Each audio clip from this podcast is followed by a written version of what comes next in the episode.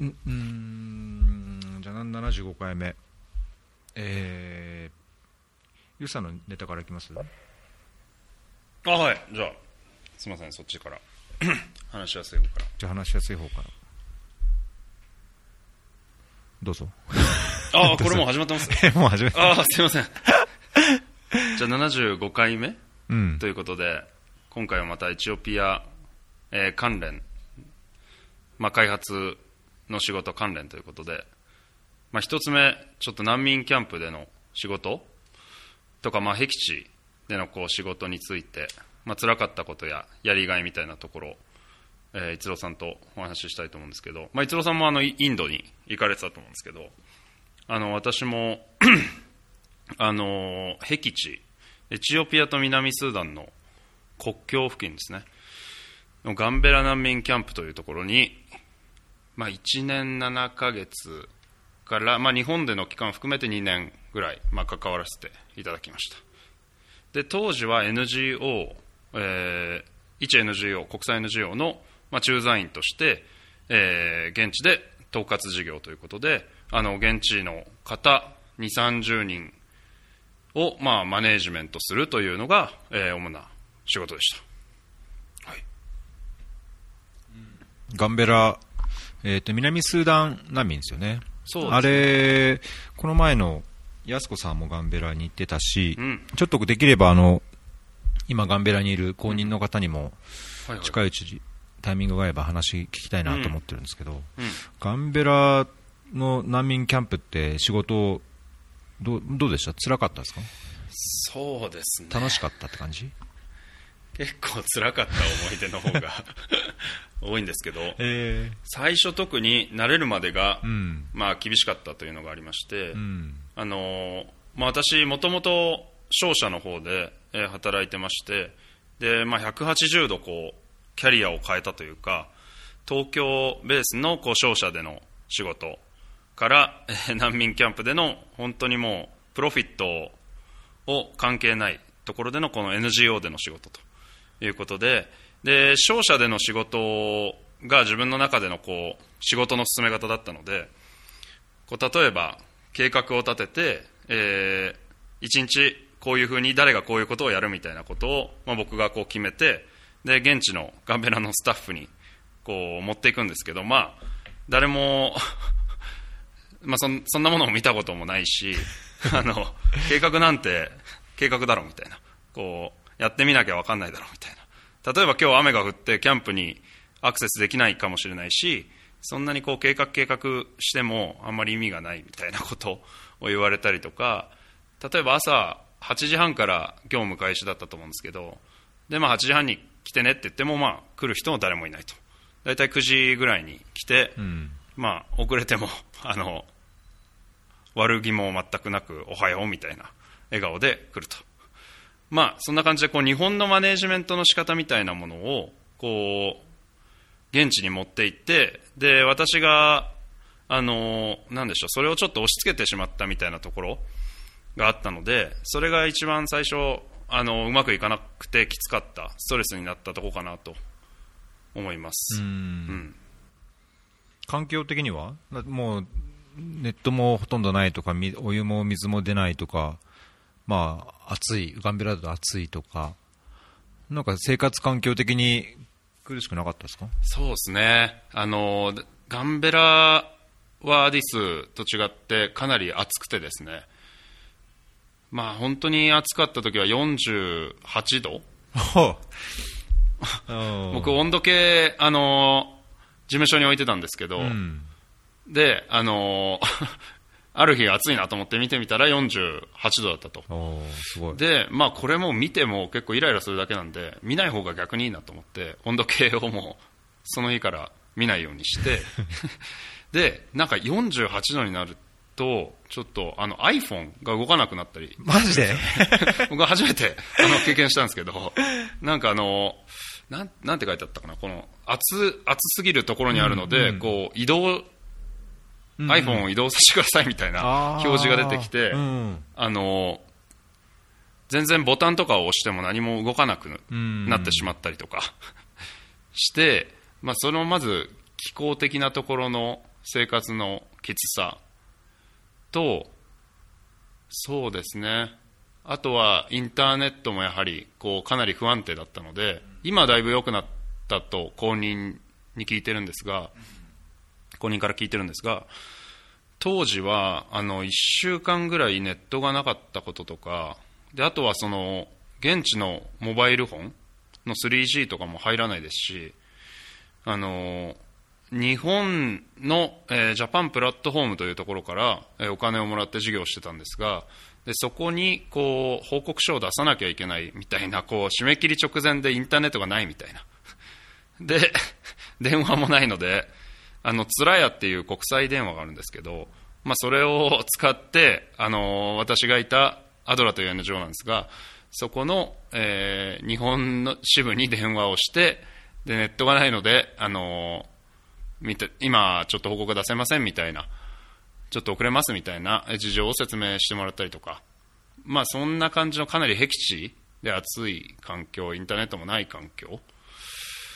での、まあ、1年半とか1年7ヶ月ぐらいだったと思うんですけど、まあ、それはかなりあの精神的にも特に最初の3ヶ月はきつかったなとで体重も10キロぐらい3ヶ月で多分落ちましたねおおすごいですね、それは。えー、今の話だと、スラヤってあの衛星衛星形態ですよね。そうですね。はい。あーじゃあ、あれはそのセキュリティ上というか、安全管理上、基本的にじゃあ携帯はしてたんですね。そうですね、あれを、あのもう一個はあのプロジェクトマネージャーを持つべきだっていうふうな、確か規定になっていて、うん。まあ、そのセキュリティ上の問題が急に起きるかもしれないですし、いつこう紛争に巻き込まれるかもわからないので、まあ、何かあった時のためにいつでもこう連絡が取れるようにと、うん。だからめちゃくちゃ高いんですよね、あれ、つらやって、うん。高いですね。月なんか10万くらい僕何何回かしか多分電話しなかったんですけど、うん。月10万とかかかってたりとかして、ちょっとびっくりしましたね、うん。はい。えー。なんか最初にやっぱりその国際協力というか開発協力で、まあ、壁になるのかなと僕勝手に思うのが、まあ、現場の行った時のそのギャップ、うん。まあ、現実うん。一つかなと思うんですけど、僕も留学しインドに留学した時に、うん。まあインまあ、その時が本当に初めて途上国の田舎に行って生活するのが初めてだったし、やりたいこういろんなこう、うん。モチベーションとこう、うん。自分へのこういうなんかこうワクワク感っていうか、うん。あった反面、なんか現実見ると、えー、ここで生活すんのかというか、うん。これでやってけんのかみたいな、やっぱり日本にある便利さがないし、うん。その環境的、気候的にもうん。厳しいものあるし、うん。まあ、リフレッシュするにもなんかそういう限界っていうかあるし、うん。なんかそれが辛かった記憶があるんですけど、ん。この3ヶ月その、まあ、日本式マネージメントみたいのが、うん。まあ、ちょっとうまくいかなかったっていうのの他に、うん。まあ、環境的にもう帰りたいとかって思わなかったですか？いやかなり思いました かなり。何度も。もういいやって。何度もあの日本折れそうになって日本に帰りたいなって思って特に、うん。たまにこうインターネットが入った時とかに、フェイスブックとかをちらっと見るとこう日本食ですごいいいレストランに行きましたみたいな。飯テロですね。でみんないいねを押してて、うん。いやいいね押せねえなと思って いいね押せないよと。うん。俺はこんなところでその現地のローカルフードを食べて 腹を壊して1 0キロ痩せて何してんだみたいな。でマネージメントもうまくいかないし、うんうん。で今、逸郎さんがおっしゃったようにこの初めての経験でやっぱこう理想みたいなものをかなり自分の中で持ってくるわけですよ、最初は。であの勉強をして、まあ、この紛争地であの初めてここんなことができるんじゃないかとか思うけど実際にできることってめちゃくちゃ本当にこう氷山の一角っていうか難民30万人いる中で僕らはその難民1個の難民キャンプ例えば5万人のキャンプのゾーン A と B だけカバーするみたいな。で結局僕らがアクセスできる非益者の人たちって大体3000人とかだったりとかで僕はなんかその30万人の人の命が救えるみたいな風に思ってこう来てでただ3000人まあ3000人も大事ですよもちろん。ただこうのその日々のこうマネージメントを後ろ側からこうサポートするみたいな形で実際に本当に現場の現場でできることってあのそんなに大きくないというかかなり地味なんだなみたいなところのその理想と現実、えーできることとこうのの望んでいたこととのギャップみたいなところにもかなりこううん。なんでしょう。なるほどね、うん。し知った時はそれを知った時はちょっとああそんなもんかみたいなのはありましたね。うん、それでなんか、こんなことやりたかったのに、いや、これじゃちょっと、当初やりたいと思ってたこととは違うと、なんかそれで心折れたり、もうなんかバーンアウトして、帰りたくなったっていうような感じなんですか？そう逃げ出したくなったみたいな？何回も帰ろうかなとか思いましたけどでもやっぱりこう、まあ、第1回目のあの話でさせてもらった通り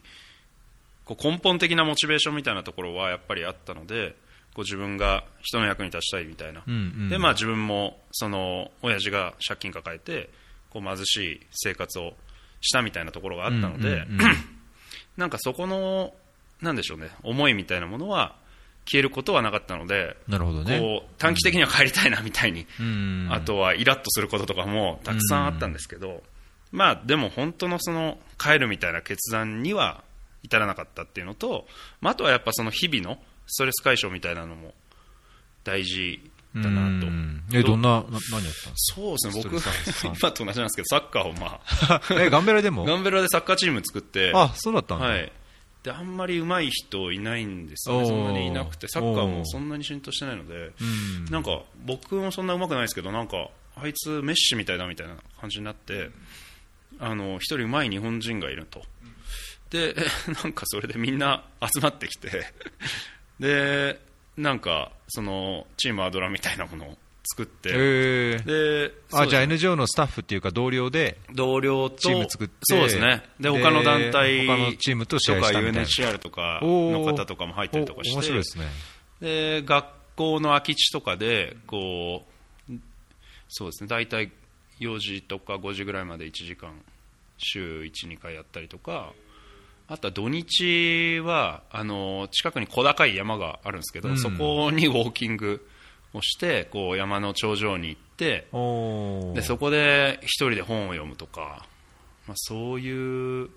ちっちゃいあれ、給水、排水池があるところですか？タンクが。排水池あるかな？うんかもしれない。なんかあの教会が上にあるちっちゃい小高い山があるんですけうどんあったかな。いや、僕も行ったんですけど、あそこの、あの、市からすぐのところに、ちょっと、もう、ぐっと急に登るようなとこあった多かな。分そこうん、かもしれないです、そう、はい。そこ一応高いところだったから、あの、排水池ってあの、レレザボアがあって、うん。一応そこから水が市内に行ってたはずなんですけど、まあほとんど断水してましたけど、大体断水してますからね。でまあお湯なんてももちろん出ないんで1年半水うん、水風呂。水シャワー みたいな。まあだけど暑いから、暑いから水でも大丈夫ちょうどいい気持ちいいみたいな。ぐらいになるんですけど、まあ、47度ならね、水じゃないとやってらんないみたいな。そうですね。ん。水の方が逆にありがたいというか。じゃあその乗り越えたのは本当日々のじゃあストレス発散ですか？小さい多分ストレス発散と、うん。そうですね。あとはこう日本にいる当時付き合ってた彼女と電話をするみたいな。週末えのその電話を楽しみにー、うんみたいなところですかね。どどんな感じでストレス発散してまし僕ですか、た、はい、インド時代。インドインドの時ななんで発散したかな？いやインドの時はやっぱり留学中って一応勉強が本分じゃないですか、うんうん。まあ、勉強ってなんか自分でやればできるし、まあ、だからそんなにそうんもうなずいぶん昔だから忘れちゃってるのかもしれないけどそんなになかったかな、まあ、帰りたいとはちょこちょこ思ったけど結局あ勉強しなきゃとかあ本読まなきゃみたいな、うん、課題しなきゃみたいな感じで。あれでしたね、まあ、それよりももう僕はやっぱ仕事の方が、うん、辛いかなと思うう、ん。うん、留学より。だ仕事になってからはやっぱり本当同じでサッカーやって、うんまあ、その気の合う仲間と酒飲んで騒いで、うん。うん、そういう楽しみがないと、まあ、普通、日本以上にそういうなんか人とこう触れ合って、うん、一緒にワイワイ楽しめないとっていう、うん、ダメですね、だからどこ行ってもサッカーしてますね、そうですね。体を動かすってすごいあ大事ですよね、うん。かなり精神的にもリフレッシュされますし、うん、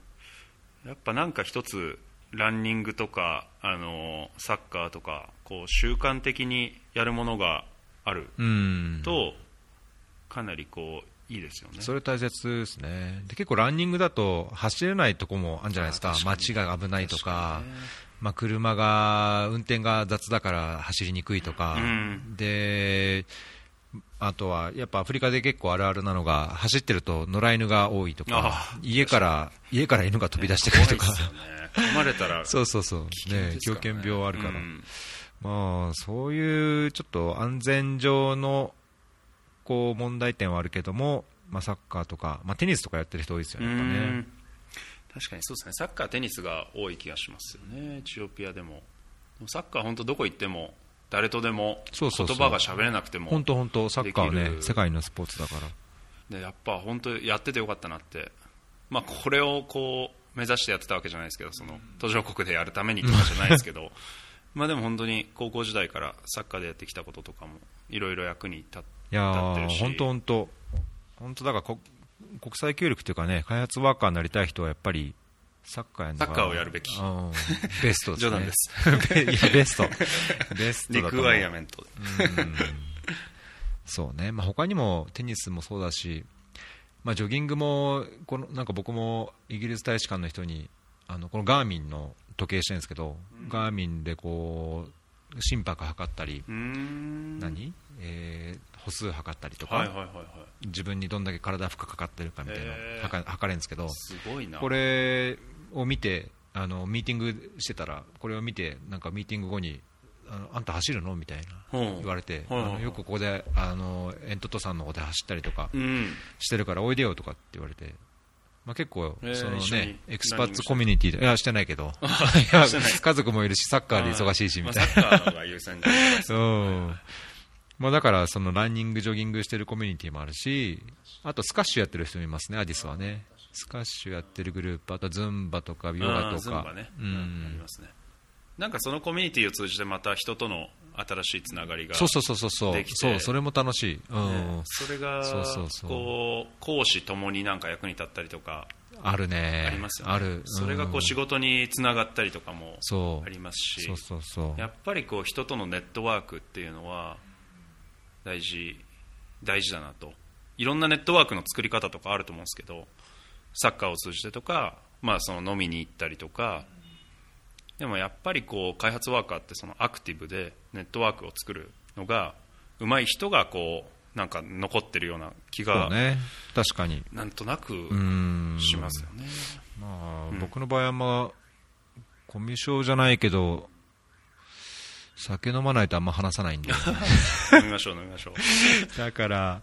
まあ、なんかしどっちかっていうとこうアクティブに誘ってくれる人とは仲良くなるけどあんまりこっちから行かないっていうのはありますけどね、酒もね大事ですよね。酒を飲む飲む場にいる。別に飲めなくてもいいけど、うんそうね。まあ、酒を飲む飲まない人も結構いるからね。飲んで初めて喋れることとかもやっぱりあると思うんで、そうそうそうそれはある。なんか僕のボスボスもボスとの普段の会話ってかなりシリアスなこうこれをやっとけとかこういう感じでこう1週間進めろみたいな感じでこう来ますけどででも酒をボスと飲みに行くとなんか今後のキャリアお前どうすんのみたいなぶっちゃけなところとああかなるほどね、ん。もうなんかぶっちゃけができる、うん、そうね。そうそれを言うと俺あれだな。コーヒーとかランチもそれに結構当たるというか、まあ、ランチミーティングみたいな風にするとなんかあんまりこうなんだろうな形式的なことだけじゃなくてちょっと突っ込んだ本音の話がしやすいとか、コーヒーちょっと一緒にコーヒーブレイクを一緒に取ると、ちょっといや実はさの話ができるとかそういうのはなんか仕事環境上かなんか必要な感じがしますね、うん。確かに普段の仕事だけだとそこまでこう忙しいんでそういう話にもならないけどこう例えば僕先週別のチームのちょっと上の人と飯中華料理を食べに行ったんですけど、うん。でなんか彼があの大体3倍ぐらい ビールを飲んだ後にえでぶっちゃけお前どうしたいのみたいな。今後。俺全然助助け助けたいと思ってるけどみたいえー。な感じで言ってくれて、いいっすね。でなんかここ行きたいとかこういうキャリアで行きたいみたいな言ったらあじゃあ俺そこにあのそこのダイレクター知ってるからそのなんかつなげることとかもできるしお前どんどん人使った方がいいよみたいな。それいいっすね。なんかそういう感じの話とかもやっぱできるのはいいですよね。そうね。チームを超えてとか。そういうやっぱりコミュニケーションで、まあ、それストレス発散にもなるし、まあ、仕事をしていく上でというか、まあ、キャリアアップする上でもその助けにもなるし、そのつながりって結構重要ですね、そうですね。うん。なんかストレス発散からいろんなネットワークの話になりましたけど。そうだな。なんかさっきのその話でなんか言おうと思ったんだけど忘れちゃった。なんだっけ？ストレス発散ですか？いや、なんかね、その人と話で、コーヒーじゃなくて、えーランチじゃなくて、なんかでっていうの言う、あそういえばあんなことあったなと思ったんだけど、忘れちゃったんで、まあ、次行きましょはーいう。まあなんかそ、まあ、仕事でな初めて難民キャンプ行って、ねまあ、右も左もわからないような環境で、まあ、日本で培ったその日本式の仕事のやり方もうまくあれだっていうことでしたけど、それと別に大学院で似たようになんか、いや、辛かったとか、投げ出した、もう逃げたかったとか、大学院はいや楽しいだけでしたっていうか、なんかどんな感じでした？そうですね。その NGO での、まあ、2年の経験を経てイギリスの、あのー南の方にある IDS という研究所あのーブライトンという市にあるサセックス大学の IDS というところ。で、え1年間修士をその後、えーやりました。でやっぱり辛かったのはまあ、日本人がやっぱりぶち当たるこうまずは英語ですよね英語レベル。で私も全然帰国子女でも何でもないので静岡の片田舎のサッカー少年なのであの英語がやっぱり最初はめちゃめちゃ苦労しましたね。特に最初 3, 3ヶ月ぐらいはあの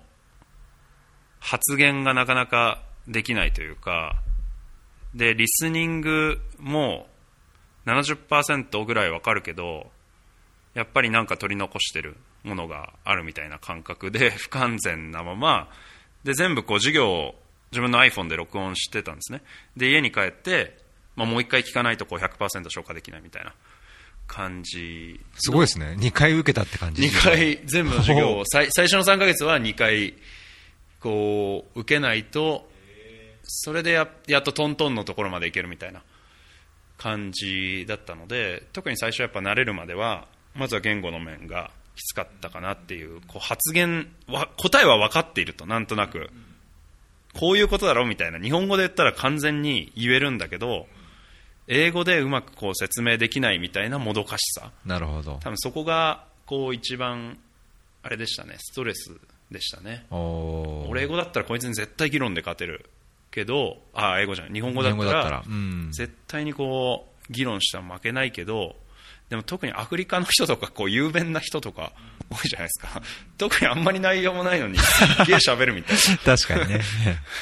な で止まらないみたいな。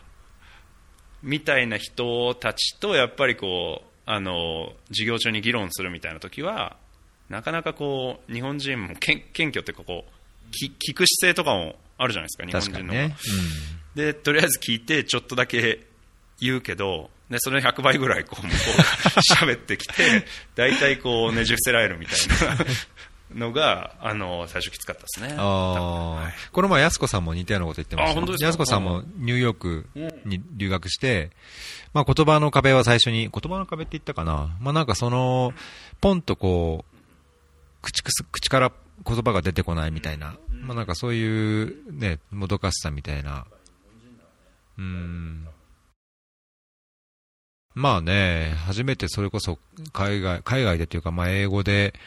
また違った環境でが勉強するっていうのになるとね、まあそれはあるでしょうね。そうですねそれがやっぱりきつかったかなでプライベートとかでもこうルームメイトが3人いたんですけど私入れて4人ですね4人でシェアハウス、まあ、イギリスも結構物価が高いので一人暮らしは僕できなくてでシェアハウスしてたんですけどでルームメイトは2人ネイティブほぼほぼもう1人もネイティブですね。ドイツ人と、えー、ロンドン出身の男の子と、えー、あとはイギリスのグラスゴーもう北の方ですね。あのスコットランドグラスゴー出身の男だと。でそのグラスゴーってまた特にあの鉛がすごくてスコットランド英語ってもぐもぐしてるもぐもぐしてるというかあのあんまり口を開かないでこうめちゃくちゃ早くして喋るんですよね。で彼の言ってることが全然分からなくて。でめちゃくちゃいいやつなんですけどでこう飲みに行こうみたいによく誘ってくれてで行くんだけどこうもぐもぐ喋られて であんまりこうレスがうまくできないみたいなのもなんか彼にもちょっと申し訳ないなみたいな気もありましたし、うん、で特にそうですね。グラスゴーの英語はきつかったなうん。なんかやっぱ慣れ慣れました？何ヶ月かとか、まあね、いろいろ差はあるかもしれないけど、慣れました？そうですね、そうですね。3ヶ月過ぎたぐらいから、そのあの理解曲線が70%だったのが、なんかこう、放物線上じゃなくて、一気にこう、多分上がる瞬間みたいなのって、ある、あれ、なんか理解できてる、2回聞かなくていいなみたいな、あれ、iPhone での録音もいらないかなみたいな、なる瞬間が多分あって、で途中からじゃあ録音やめたの？録音やめました、はい、英語って多分こうねあのまっすぐ能力が伸びていくわけじゃなくて多分どっかまで貯めたら一気にこう分かる瞬間みたいなの僕僕の中ではあったんですね。だあ大体なんかもう分かるなみたいになって。でもそこまで我慢するのが大変ででもそこまでいっちゃったら多分あとはほとんど分かるみたいな。うん。でもグラスゴーの英語は今聞いてもわからない時があります。で、これこの、この間ちょっと面白かったんですけど、あの、アメリカ、彼ニューヨーク出身の友達と、その、そのグラスゴーの、えー、男と僕3人で、その、夜飲んでたんですね。で、あのやっぱりまあ早口でもぐもぐしてるんで、グラスゴーの 英語が。で、あの もう正直分かんないなみたいなのがああったんですよ、うん、分かんないなって思う瞬間があって、うん、で彼がトイレに行った時にそのアメリカ、ニューヨークのやつにもぶっちゃけたんですね、このもぐもぐしてる英語分かんねえわって言って。でお前はそのニューヨーク出身だから分かるよなみたいなこと言ったら、いや、ぶっちゃけ俺も分かんないじゃあ、言わんや、俺をや、俺も分かるわけないやんと。日本人で、ニューヨークのやつが分かんない英語。で、ちょっとそれで安心しましたね、なんか。ああ、これは、いいんやと。で、そのニューヨークのやつも、なんとなく相づちを打ってる時があるみたいな。正直、あの、やつの言ってることは、雰囲気で分かるけど、100%は俺も分かってないみたいなことを言ってたので、それがかなり安心しましたね。あ、いいんやと。100%分かんなくても雰囲気で分かればいいんやみたいな。のはありました。あはい、確かに。僕もインドいるとき、アメリカに、そうそうそうそう、アメリカにもう長年住んでて、もうアメリカで英語ペラペラで生活した日本人の人が、インド人の英語わからないって言ってたし、うん、まあ、アメリカ人の人もあのインド人の英語よくわかんない。あそうですか。うん、まあ、だから多分そんなもんなんでしょうね。雰囲気 あの発音なのか、うん。まあだから多分同じように僕の英語なんかいまいちよくわかんないっていうあの外国人の人もいるでしょうし、まあそれはまあお互い様というかね。わかんないときはわかんない。聞けば、ちゃんと聞いてあとはゆっくり喋るとか メールでフォローするとか、なんかいろんな多分方法はありますよね。ね。仕事でもなんか今でも分かんない時とかありますありますありますあの専門用語とか特に使われると分かんないのででスカイプミーティングがかなり僕多いのでニューヨークとかとやるのが。でたまに電波も悪くて聞こえないのもありますし、まあねうん、でまあ、必ずと言っていいほどそのメールでフォローアップするようにしてますね。今日のあのじ時間お時間ありがとうございましたみたいなのでじゃあ今日 agree したのはこれとこれとこれで次のアクションはこれ。でいつまでに誰が取るみたいな。でサン Thanks みたいな感じで送って。でそうするとあこれ実はagree してないよとかっていうのもメールで返してくれて。でそれであのエビデンスにもなりますし確かにね。うん。やっぱりそのちょっと面倒くさいですけど大事なミーティングとかは必ずそのメールで僕の方からそのフォローアップをしてあの agree したポイントとかを全てクリアにして進めていくみたいなのなるほどね。大事にしてますね確かに僕も最近、なるべくやってるんで、その readout、まあ、ほぼ箇条書きのメモみたいな感じですけど、あのーまあ、会議中でも、まあ、スカイプの時でもそうですけど、もう readout 作っておいて、聞きながら全部メールの、その、新しいメールをこう立ち上げて、そのメールを書くような準備しておいて、もう bullet point で、もうそのポイントをババババババッと書いて、なるほどで、まあ、送る前にちょっとそのうん、キーのとこだけハイライトしたりとか、わかんないところをクエスチョンマークしたりとか、あの、アクションポイントをちょっと違う色にしたりとかして、なるべく関係者にバンと送ると、あの、これはちょっと理解が違うとか、ねうん、まあそういうのたまにあるんで、あの、そういうシェアするっていうのはまあね、大事ですよね。結構いいですよエビね。デンスで残しておくのと、うん。う。ん、メールであの共通理解を持つ。それはかなりこの大事ですよね。そうね。うん。じゃあ英語がもう大体慣れた、慣れてからは楽しい大学生活。楽しかったですね。大学院生活。楽しかった楽しかった。よく踊りに行ったし。あのあのでもそれもさっきの話と同じであのすごい大事なこのネットワークを作る場でもあるし、うん確かにね。なかなかそのやっぱりスピーキングを100%、ね、あの現地の人と比べたらうまくいかない中でで友達を作っていくってなるとじゃあ自分に何がどんなスペックがあるんだと、あ俺は踊れると。踊れるのとサッカーができるっていうのがある。なるほど。長所を生かしていくを使わないわけにはいかないだろうみたいうなん。ことを途中から戦略的に考え始めてであとはやっぱり踊るの普通に楽しいんでそのまあ週末の土曜日の夜とかその課題を9時ぐらいまでに終わらして、まあ、10時ぐらいからこう飲みに行って踊りに行くみたいな。なるほど。で。そこでできるまたネットワークとかもあるし自分としてもストレス発散にもなるしなんかあの一石二鳥じゃないですけど 楽しかったですね。後期は楽しかった思い出が特に多かったなっていう。あとはやっぱりこう自分のもうやりたいということが分かって大学院に行ったので僕の場合はかなり遅い年齢になってから行ったのでそんなことないでしょ。29のの時に大学院に入ったので、まあ、大体その学部卒で入る人と比べたら6年ぐらい遅れてるじゃないですか。なので、あのそれまでの期間をこう自分の大学院で何を勉強したいんだみたいなことを考えながらだったのででそれが難民キャンプであのクリアになある程度クリアになったのでそのコンフリクトの勉強がしたいみたいな。でやっぱりこう やりたい分野もかなりはっきりしていて、まあ、リーディングとかも ガンベラ難民キャンプでやることないんで早めに大学院のリーディング先に進めてたりとかしたんでそんなにこう勉強のテクニカルな内容が難しいみたいなことはあんまりなかった、うん、この理論がわからないとかわかんないのはもう日本語で先に読んじゃったりしてたりしたんで、うん、なのでその面は良かったですね。だけどなんか、言い換えれば、大学院でそんなに多く学ぶことがなかったみたいな。あのネットワークを作ったのと 踊りに行ったのとグラスゴーの英語が 理解できたのとまあもちろんその新しいあの発見はちょいちょいありましたけど そのでも事前にリーディングとかはしてたのであのなんでしょ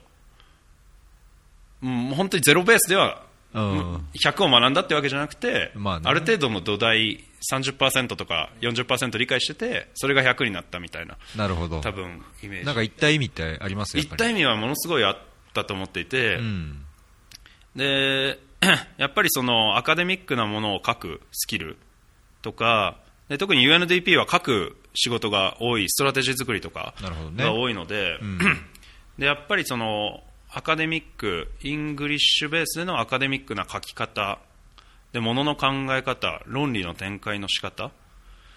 でまあもちろんその専門知識。でもやっぱり思ったのは修士に行ってどれだけ専門知識がつくのかみたいなところで1年。で僕アメリカの修士の方は分かんないですけどイギリスは1年なので1年でめちゃくちゃ詰め詰め込むんですよね。で修士号を持ってますと日本で言ったら結構マスター持ってるっていうとおなんか専門家なんやみたいな。でもまあ国連の世界では誰でもほぼ持ってるじゃないですか。なのでその修士号ってどれだけその専門性を持っていることのエビデンスになるというかそのサーティフィケートになるのかなっていうのは正直クエスチョンでハイレベルなスタンダードをその分野でのハイレベルなスタンダードものの考え方とかを持っている人最低限みたいなとこだと思うんですよね。でもまあまあそういう最低限のそのものの考え方 English での論理の展開の仕方と専門知識最低限ですね。を身につけられたのは良かったかなと思います、うん。はい、なるほど。逆に辛かったのって英語以外にないですか？英語以外はそうですね。プライベートがちょっとうまくいかなかったりとかえー。まあ、遠距離をしてた彼女と別れたりとか、えー。うんそうですね。あとは何でしょうね。あとはそうですね。まあ英語が一番きつくて。うん。でもやっぱりリーディングの、ね、量とかも多いし、うん。まあ確かにね。うん。それはもうこれやりたい分野ってこの本楽しいって分かっててもこれ絶対無理やんみたいな量のあの明日までに2冊読んできてとか 200ページのやつとか、うん。いや無理ですみたいな、うん。まあ、そういうストレスはありましたけどでもまあやりたいことやってんだみたいなのが根本にあったのでそんなに、うん、もう逃げ出したいみたいなのはなかったですね。なるほど。うん。えどうどうですか、一郎さんの大学大学時代いやー、どう、うーん、もうね、20年近く前だから、ほぼ忘れてるけど、どうかな、まあ、振り返ると楽しいことしか思い出せないんだけど、まあ当時は、そうね、まあ、当時はなんかね、もっと、その、本当にこの、国際協力、開発協力やりたいか分かんなかったから、まあ、だから現場、本当にそのインドのそういう村落開発の現場を見て、現状を見て、で、同時にそういう勉強をしながら、自分で本当にこれがしたいのかどうか確かめたい、自分に肌に合って、自分の肌に合ってるのかどうか見たいっていうのが結構気持ちとしては強くて、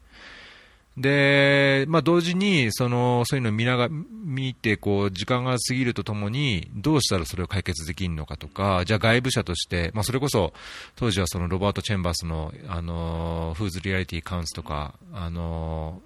がね有名でそのパティスパトリーアプローチみたいなのもすごいブームだった時だったんでいやどういうふうに情報収集して自分はどういうふうにその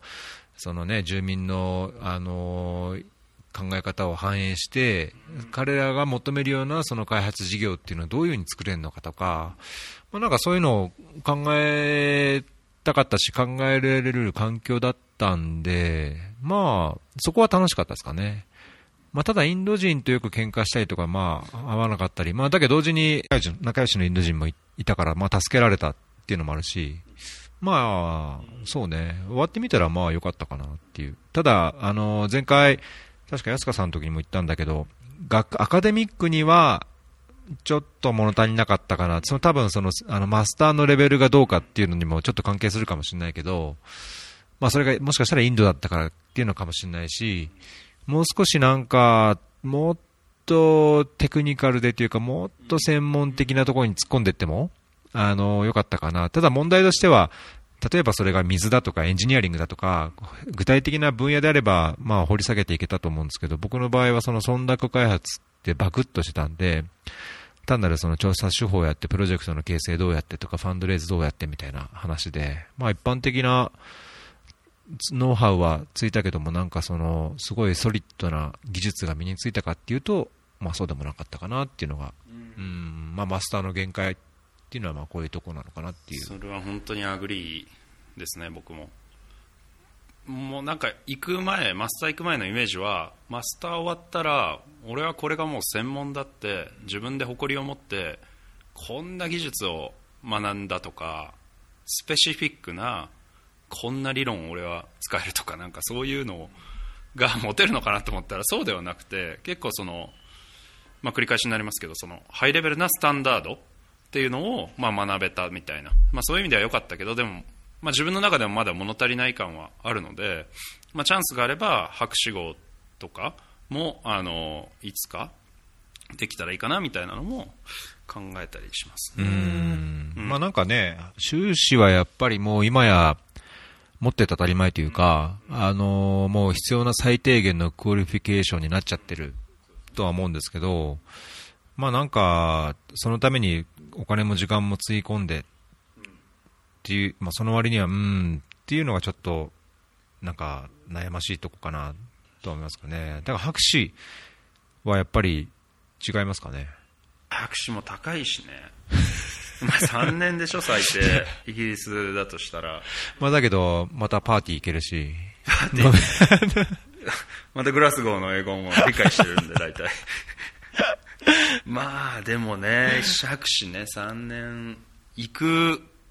価値があるのかどうかっていうのはまだ正直自分の中で納得感がないので踏み切れないですよね。たまにこう時間ある時に博士号のコースのこととかあの見たりしますけど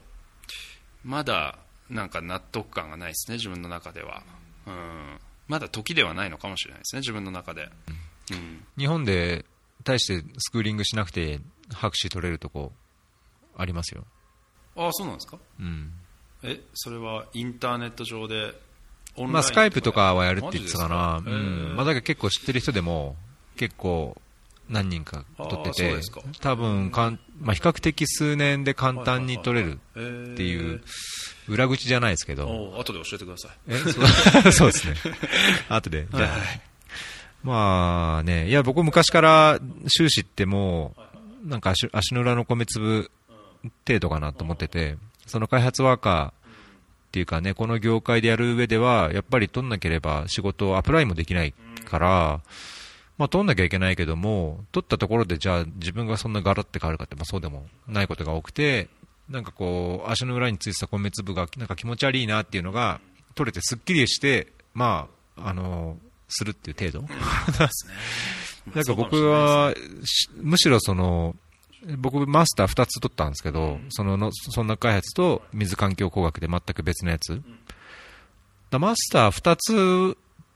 とか3つ取るのは面白いかなと思って。あその分野が違うから、ちょっと違う分野で、例えばこれでさらに MBA を取るとか、マネジメントの方を取るとか、まあ、それと、そのマスターを2つ3つ持つのと、ドクターを取るのと、どういう違いがあるのかなっていうのが最近の関心ですね。で。すね。それ面白いですね。でもなんかこうマネジメント側に行くんだったらあのいろんな分野のマスターを持ってるのはすごいいいかもしれないですね。で本当にテクニカルなアドバイザーだったら PhD1 個博士持ってるのがいいのかなっていうイメージ。なるほどね。うん、結局なんかその、まあ、マスターを持ってないとアプライできない国連に例えば僕の場合で言ったら紛争学とか、平和構築のマスターを持って入りましたと。でマネージメント側を目指していくうちに徐々に部下ができてきてあのコンサルタントとかあのインプリメンティングパートナーの NGO とかも雇ってやっていくと。でその中でチャレンジが見つかりましたと。それはやっぱりマネジメントだったと。であ俺紛争学のマスター持ってるけどマネージメントについて論理だって学んだことなかったなみたいな。であじゃあちょっと MBA とかでそのマネージメントを学ぼうみたいな。で、まあ、そんな感じで MBA に行った上司が2人ぐらいいますね。僕の周りで。うん。なんでこうやっていく中で。ある程度こうプラクティカルにやってってあちょっとなんかセオリーを知りたいなみたいに思った時にただそれに専門家になりたいってわけじゃない。で学士ではちょっと物足りないしマスターでちょっと1年行ってみるかみたいな形でそれでこう次のマスターを持つみたいなのはかなり先輩とかでもいますね、うん、それはありありっていうかいいと思いうます。いや、それはすごいありだし、実際そういう人い僕もちらちら見てるし、なんかそう思うとね、マスターってなんか、専門学校みたいな、うん。1年、2年の、そうですね。1年、2年集中の専門学校。で、しかも今、その、ね、 distance learning とかもあるから、仕事しながら distance learning でやって、で、サバティカル休暇が取れるようであれば、なんかこう、何ヶ月とか、で、論文書くとか、ってやってる人もちらちらいるんで、なんか、ね、マスターの考え、マスターって本当専門学校みたいなうん。とこが、う、うんん。そうかもしれないですね。うん。なるほど、なるほど。ねうん。面白い。ね、ちょっと時間がこれあのいい具合なんで、はい一回ここでじゃあ切りましょうか。はい。はい。じゃあ今回のエピソード75ですね。fairy.fm スラッシュ75で、えーホームページからあー確認できます。えー、ショーノーツの方に、えー話に関連するリンクを貼っておきますので、えー大学の話とか、あ触れた情報についてはこちらを参照してください。えーあと毎度おなじみのそのフォローアップうーあツイッターですね、えーやってますので、ツイッターアカウントフォローしてください。えー僕のアカウントもありますし、ヨシさんのアカウントもあるので、えーぜひ、えーフォローしてください。で、最近ハッシュタグでいろいろ、あの関係、まあ、経験の共有みたいのを試みているので、えー例えばその NGO 女子関連のハッシュタグとか、あーその開発の仕事をやってて現場でもうバーンアウトしてもう、あのー辞めたい時にどういうふうに克服したとか、どういう経緯でバーンアウトしたみたいなことも、あの、ツイッターでいろいろハッシュタグで共有できればと思ってます。はい。じゃあ、エピソード40、75ですね、すいません。えー、じゃあ次、このまま次のエピソード行きましょう。はい。はい。